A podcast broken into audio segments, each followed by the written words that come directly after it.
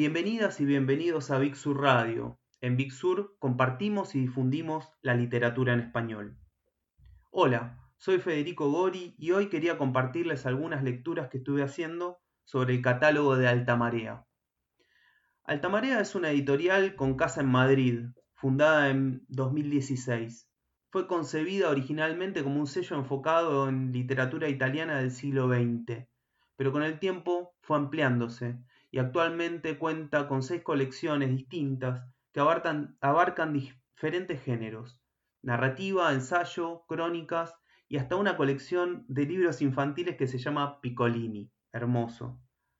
Hoy les quiero hablar de seis libros maravillosos eh, que estuve leyendo. El primero es la novela Agostino, de Alberto Moravia. Alberto Moravia nació en Roma en 1907 y murió en el 90.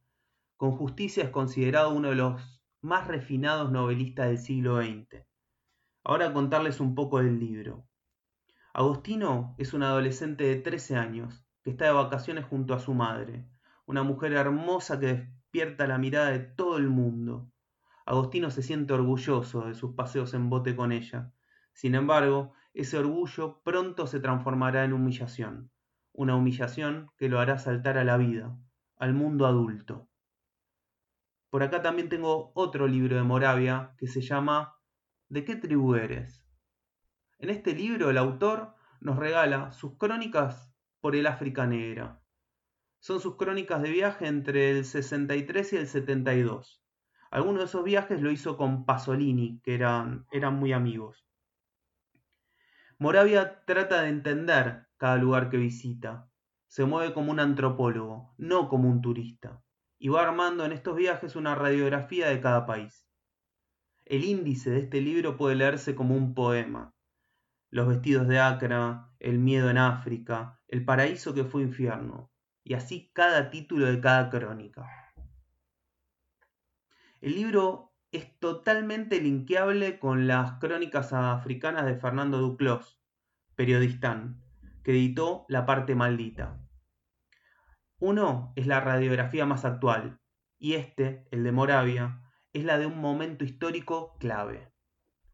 Moravia nos entrega paisajes alucinantes, pero sin sacar la vista de la pobreza ocasionada por el colonialismo, la esclavitud y el neocapitalismo.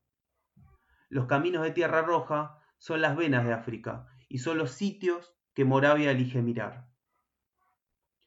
Otro libro que me alucinó de Altamarea es Mágico González, el genio que quería divertirse, de Marco Marzulo.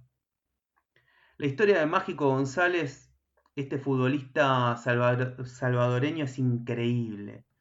Un tipo que pudiendo jugar en los mejores equipos del mundo, elige jugar en el modesto Cádiz. El mágico era mágico en la cancha, pero no le gustaba entrenar. Le gustaba la noche, las mujeres. Era un bohemio. Fue amigo de Camarón de la Isla. Era un tipo al que le costaba levantarse temprano, pero no tenía adicciones. A él le gustaba la música. Necesitaba estar en la noche, porque en la noche pasan otras cosas que si te dormís te las perdés. Era un tipo súper desprendido, capaz de sacarse lo que tenía puesto para dárselo a alguien que vivía en la calle. No le interesaba la plata y terminó manejando un taxi en El Salvador. El mágico veía el fútbol como una pasión, un juego, un disfrute, no como un trabajo, y mucho menos como un negocio. Fue amigo de Maradona y hay un capítulo con el 10 que arranca lágrimas. También comparten una anécdota muy divertida en una gira del Barcelona por Estados Unidos, que incluye un incendio. Esta es la historia de un mito sobrenatural, lleno de rebeldía, y eso es algo que abrazamos todos los que amamos este deporte. Por acá también tengo un millón de ejemplares vendidos de Carlos Clavería La Guarda, Carlos Clavería La Guarda nació en Caspe en 1963. Ha dedicado su vida al estudio y al comercio del libro antiguo. Fruto de esta vocación son algunas publicaciones eh, en las que ha investigado todas las facetas de la producción libresca. Eh, por ejemplo, ¿alguno sabe ¿Cómo se fabrica un bestseller? Un millón de ejemplares vendidos. Esta novela aborda con agudeza las oscuras zonas de la industria eh, editorial. El personaje Ricardo Zamboni es un traductor de Tomás de Aquino, sin nada de éxito, que un día recibe el llamado de un viejo amigo, a cargo de una editorial transnacional.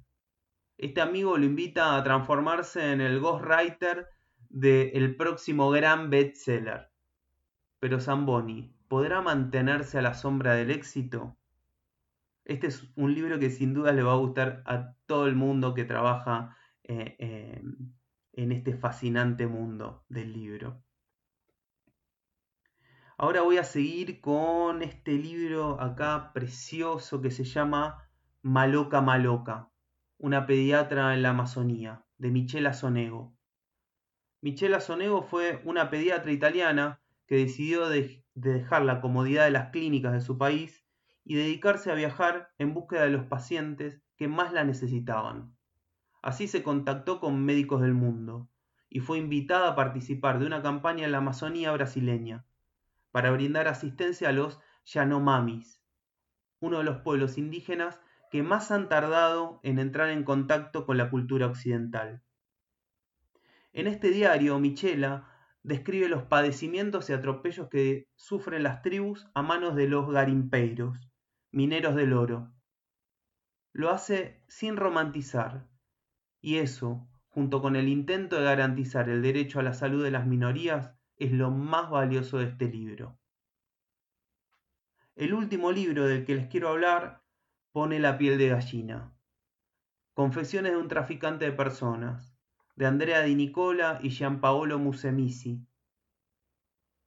Existen dos caras de la migración clandestina. Por un lado están los migrantes que escapando de la pobreza y de las guerras arriesgan sus vidas para llegar a un lugar en donde vivir mejor. Muchos quedan en el camino, o muertos o son víctimas de las redes de trata. Pero por otro lado, tenemos un negocio multimillonario, solo comparable en ingresos al narcotráfico. Una red internacional vinculada a poderosos de todos los continentes. En este libro aparecen por primera vez las voces de quienes trafican con personas. Es un libro fundamental para entender el entramado de actores que participan de este drama, las víctimas y los victimarios. Bueno, esas fueron mis recomendaciones de hoy. Espero que les hayan gustado, les dejo un abrazo fuerte y les deseo que la lectura los acompañe.